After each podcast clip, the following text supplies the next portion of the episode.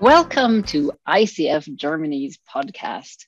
Today, I have the super great pleasure to be talking to Raf Zaniewski. He's a PCC coach, coach trainer, mentor, leadership coach, and I'm going to be interviewing him on coaching and pride. This is part of our series on holidays and coaching. So we had Christmas, Pongal, Ramadan, Passover, and now it is a secular holiday that we're talking about. Welcome, Raf. Welcome, Kirsten. Thanks for having me. This is so fascinating. Um, just I think we're recording this in July, July in 2022. And just last weekend, there was the big Pride Parade in Cologne. And I saw pictures of it, and it was so colorful and beautiful. And I was uh, wondering, what is your connection um, to Pride, and what is the meaning that you're making out of this holiday? I think it's a great question because even for myself, for many years, Pride was just a celebration and walking in parades. And at some point, I realized there's a story. There's actually history why we have pride, why we celebrate pride. And me, even as a member of LGBTQ community, as a gay man, I realized, oh God, I didn't know. And only then I realized that Pride actually is a celebration, is a festival or holiday which commemorates the first Pride march that happened in the United States in the 1970, which was one year after the famous Stonewall riots, which was the pivotal moment in the history of gay rights in the US, but also globally. So for me, suddenly it was a moment of self-awareness and knowledge and learning. Uh, and I realized there is a huge story that I didn't know and the vast knowledge that I didn't know and it was a transformational moment also in my personal experience because I started looking at the Pride Month as a chance to educate my community, myself, and the people who are not LGBTQ around the meaning of Pride. And first of all, the legacy to talk about the people who were those trailblazers, those people who started the gay rights movements in the US and globally but also to focus on our attention where we are now and think about what we can do to really create a society of equality, probably going even beyond the LGBTQ community, but also because Pride is about LGBTQ community, maybe thinking about this community in the first space. So answering your question, I have a very obviously personal connection to Pride, but it was a journey as well for me. I would say it still is um, but it's a bit of a you know self-discovery and self-awareness moment for me every year in reality. And probably our listeners don't know a lot about what happened um, in the stonewall riots and with that first parade. Can you tell us a little bit about that? Yeah sure. Actually this is a very interesting story. So in the obviously there were some attempts in the us because we're talking about the us here to have some gay right movements, but obviously they were suppressed by the government. And in the 1960s, mafia uh, owned a lot of clubs where gay community met. They were obviously undercover. The mafia bribed the police to basically not to arrest, not to raid those places, but they had to do it from time to time. So there were some those raids where they were arresting people who were gay and those who were non-conforming, I would say, gender non-conforming as well. They were put in jail, they were harassed, especially when they were public. There were some cases of, obviously, of blackmail. But on the nine, um, night of June 28, 1969, the police raided the Stonewall Inn, the, one of the pubs in, in, in New York. And because of the, all the tension that had built up until now, this, this night turned out to be one of those pivotal nights because the gay community didn't back down. So until now, there were some terrorists who said that, and the quote is, guys, why don't you do something? And someone threw the first punch, and that's how the riot started. They lasted for a few days. They were violent in a way in the streets. The police were pushed back. And that was the moment in the 1969 when we believe it's the, the beginning of the very public fight for for gay rights in the US, and obviously then it spread globally. And Pride actually happened to commemorate those riots exactly one year later in few cities in the United States. People gathered to commemorate the, um, the legacy of people who fought a year earlier and actually to, to be visible in a public space. And these were a few of those marches in 1969. I know uh, in 1970, and I know that this weekend in London, it was the 50th celebration. So, for example, in London, the first Pride happened in 1972. Mm-hmm. Mm-hmm. And what's the the meaning or the importance? You've mentioned equality, um, maybe the courage to be visible, um, or, or absolutely. Yeah. I think like I think the the whole spirit of um, fighting for being visible, being present, being tolerated, accepted. Obviously, that is a gradual, and sometimes it depends on the country where you live, because we still obviously globally live in a in a place where I think, as far as I remember, in seventy countries, the LGBT uh, community do not have kind of you know equal rights. So the meaning is about being able and courageous or maybe bold to basically show up in a public space. We're here, we live among you, we're just as just the same as you are. And very often this is the misconception that the Pride March is really about just celebrating and fun, and that's it. But also that we request some specific rights that are maybe limiting everyone else's rights. But actually, when you think about this, what Pride is really is about showing up and asking for equal rights, for the same rights as non LGBTQ people. And there are some basic rights like obviously the civil partnership, but that entangles a lot of rights like inheritance, obviously. Kids adoption is always a controversial subject, but simple things like visitations in the hospital. So pride will always be, if you ask anyone, pride meaning will be very individual. For me, pride really is about the courage to show up, to be visible, to basically be open and out about who you are, who you love, and and and actually for me as well it's really about helping others to come to acceptance of who they are and really live the life that they want to live um, given the kind of challenges that you face as a non-straight human mm-hmm. Mm-hmm. Mm-hmm. I just had a discussion on facebook with a friend um, and i was very surprised at this idea that LGBTQ rights, which is not for me not threatening to anybody else if we give everybody the same rights it just doesn't give doesn't mean any reduction of privilege for me but there was this feeling if we allow this um, then all hell is going to be breaking breaking loose so i'm wondering you must have encountered this kind of mindset that if we allow LGBTQ, um, this is going to somehow diminish society. Yes, absolutely. And actually, June was a great, unfortunate example because when you were scrolling, when I was scrolling through comments on LinkedIn, for example, I was absolutely shocked to see some of those comments. And I was born in a country, I was born in Poland, and I'm lucky not to live there. But in Poland, we still are called LGBT ideology. We're not called people, we're called the plague. So you will see there's, first of all, I believe it's first of all fear. It's because sometimes it's the unknown.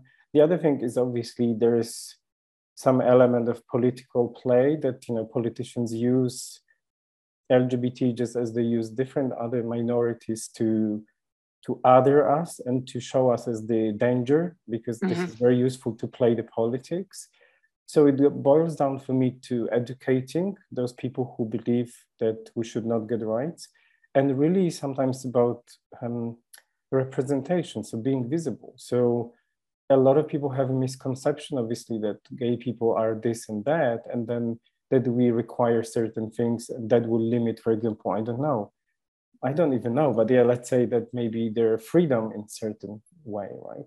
So when you read those comments, And I always encourage people, even my public posts on LinkedIn, I said, if you believe we should not get equal rights, DM me and let's have a chat. Because honestly, I would like to speak with someone who who has those opinions. Unfortunately, and so far no one has ever contacted me. But yes, after answering your question, yes, for me it always is baffling when people feel that we somehow endanger the rest of the society by just being who we are and maybe requesting or asking because it's not a request asking for the same rights we don't ask for more we ask for the same rights yeah and, and that's that's a, a bit of the conundrum because none of the straight society's privileges are being reduced by extending the same privileges to everybody else but but, but it's yeah. interesting because the very often the argument i hear especially around june is that why do you have to show up in public right yes, just keep but, it yeah. to yourself and do it in i don't care what other people do in the bedroom and for me it, it might sound controversial it's always that you and maybe the name sounds unfortunate oriented sexual orientation but for me the con the focus here on those conversation is on the sexuality rather than the whole concept of whole person right i love a man and i have a relationship with a man so for me it is really not about showing i don't know kissing him in public I don't have to do it. It's more about those basic rights that happen on a daily basis, which is, as I said, visitation in hospital, inheritance, or being able basically even to book a room, one room, double room in certain countries. So I think we still have a lot to do here and mm-hmm. meet those people where they are and try to understand, like in the coaching, we say, be curious, not furious, right? Be curious about where those attitudes come from and how we can diffuse them and answer those challenges and those fears in reality. Mm-hmm. Mm-hmm. So uh, I, I, really like your comment about pride not being about flaunting your sexuality, but about basic human rights for everybody to marry the person you love, to uh, adopt children, to if you know if otherwise suitable to to mm-hmm. uh, just the same as, as straight couples yeah uh-huh. visitation rights inheritance all these things that um, straight people take for granted and the courage to show up and and not hide uh-huh. Uh-huh. and the and the kindness that you've just talked about by by meeting people where they are sounds like a lot a lot of connections to coaching it is yes uh, to be honest i'm I was thinking about uh, this podcast and I thought, can I say that being gay is a superpower? Because, because sometimes I ask my clients in the very first meeting when I meet them, I said, well, tell me what's your superpower, right? And I thought, can I say that?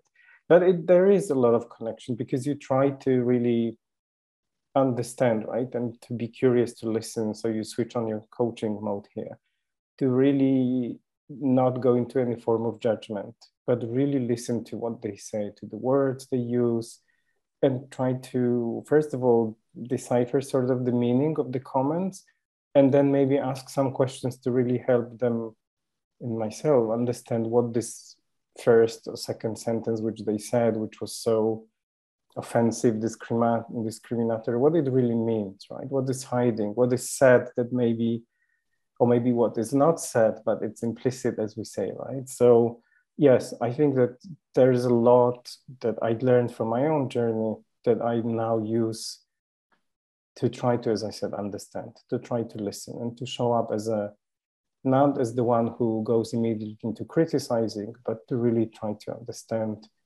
and then work with what I'm given by the, the other human, right? Mm-hmm. Mm-hmm. And being being gay as a superpower, um, I think this is a wonderful metaphor because I my LGBTQ friends are usually very reflected people because they've had to reflect on their sexuality. I don't know if you have the same experience um, or if I'm just interpreting here. No, absolutely. And I was even um, I was trying to find if there's even a research about this, but then obviously, like you said, going through your own journey is going through those four stages of self inquiry, self reflection, self compassion, and then self acceptance, right? A bit like in coaching. But in your journey of coming out and coming to acceptance, hopefully, you go through those stages. You you're hypersensitive to the environment. You're hypersensitive to your feelings, emotions, and thoughts. And you go through this self-inquiry: Who am I? What do I like? Why am I reacting this way? Then you go through self-reflection. What does it really mean? Where am I? How is my society re- reacting to me? Then you go through self-compassion, hopefully, and then self-acceptance. So that definitely for me has been a journey and still is, but it definitely translates into me being me showing up in my coaching sessions in a certain way because it's always interesting dynamics me being gay or sometimes working with someone who is gay right?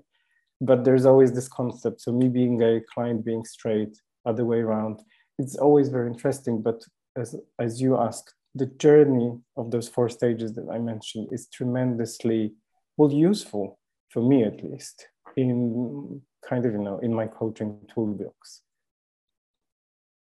And it sounds like it might be useful for a lot of other identity related topics not just you said you don't like the word sexual orientation but you know lgbtq or straight or whatever you are. Um, yes because as often we forget that we are kind of intersection of identities so I sometimes talk with clients and I said, listen, look at me. I'm a white man who is gay, who happens to be half Jewish, who happens to be expat or immigrant in the country, who happens to be atheist and vegan, right? So at least five or six identities that come into play in the way I show up and in the way that the environment, the people around me react to me. And we all hold those intersection of identities. We're never, never one-dimensional, right? Think when I look at you, I thought, oh, Kirsten, she's a woman, right? But you're so much more than a woman, right? Wife, white woman, I don't know, executive, a lot of those things. So it helps to then you kind of apply this gay journey mm-hmm. to a lot of your identities. I think most of us do it, right? Um, and hopefully, when we go for coaching, most of us are encouraged to do it as well. Mm-hmm. Mm-hmm. And I mean, looking at the Pride Parade this weekend, I was again very um, impressed by the fluidity and the the rainbow is for lots of colors as, as as well. So maybe that speaks to how we conceptualize identity in coaching as well. I don't know as, as fluid as as changeable and the coach may help. Definitely and I think it's a challenge for a lot of us because we have been brought up in a society where we learn there are two genders, for example, right? Or majority of us are straight, or I don't even know, but the fluidity is really something, as you mentioned, we go through the coaching journey and we go through this process of self-discovery of what our identity identities are. And when you are a coach, it's always interesting because obviously we don't judge, we listen, we help, we ask questions. But even for me, a gay coach, sometimes I need to challenge myself and remain curious, remain present, because then I think, hmm, I think after the session, I need to go and read about something because I don't understand some of those things. Come on, I'm 40 something. I'm not, you know, a kind of, I was also brought up in a different society. So as you said, allowing the client to express their, their identity as freely as they want listening to it and helping them get to the point when they are clear about what they want, who they are, and how they operate. That's the key, right? And that requires also us coaches sometimes to just, as I said, for me, it's, it's a matter sometimes of upskilling and, and learning to understand more. Thank you very much. Is there anything that I haven't asked that you wanted to share? Oh, wow. Um, Probably, to be honest, as I said, I would encourage probably all of us to be curious about other people. As coaches, it is something we do, but also as non-coaches, if anyone who is listening is non-coach or maybe in the beginning of the coaching journey, I would just say remain curious about yourself, about the people that sit in front of you and share with you, or maybe even coach you. And I would always say that there's always a story in someone else's life, and that story is always a very fascinating kind of learning experience for all of us. And regardless whether you're gay or not, whether you're straight or whatever your identity is, it's always a wonderful opportunity to connect, learn, and really enrich your life. So um, that would be probably my final message. And um, I hope to see everyone celebrating Pride next year in 2023. But even though Pride is over, let's fight for equality for all the minorities uh, across the globe and do as much as we can individually as well. Thank you. Thank you very much for that final statement, which I subscribe to 100%. And I am sure this is going to be very inspiring to our listeners. Thank you, Raf. Thank you, Kirsten. Thank you for having me.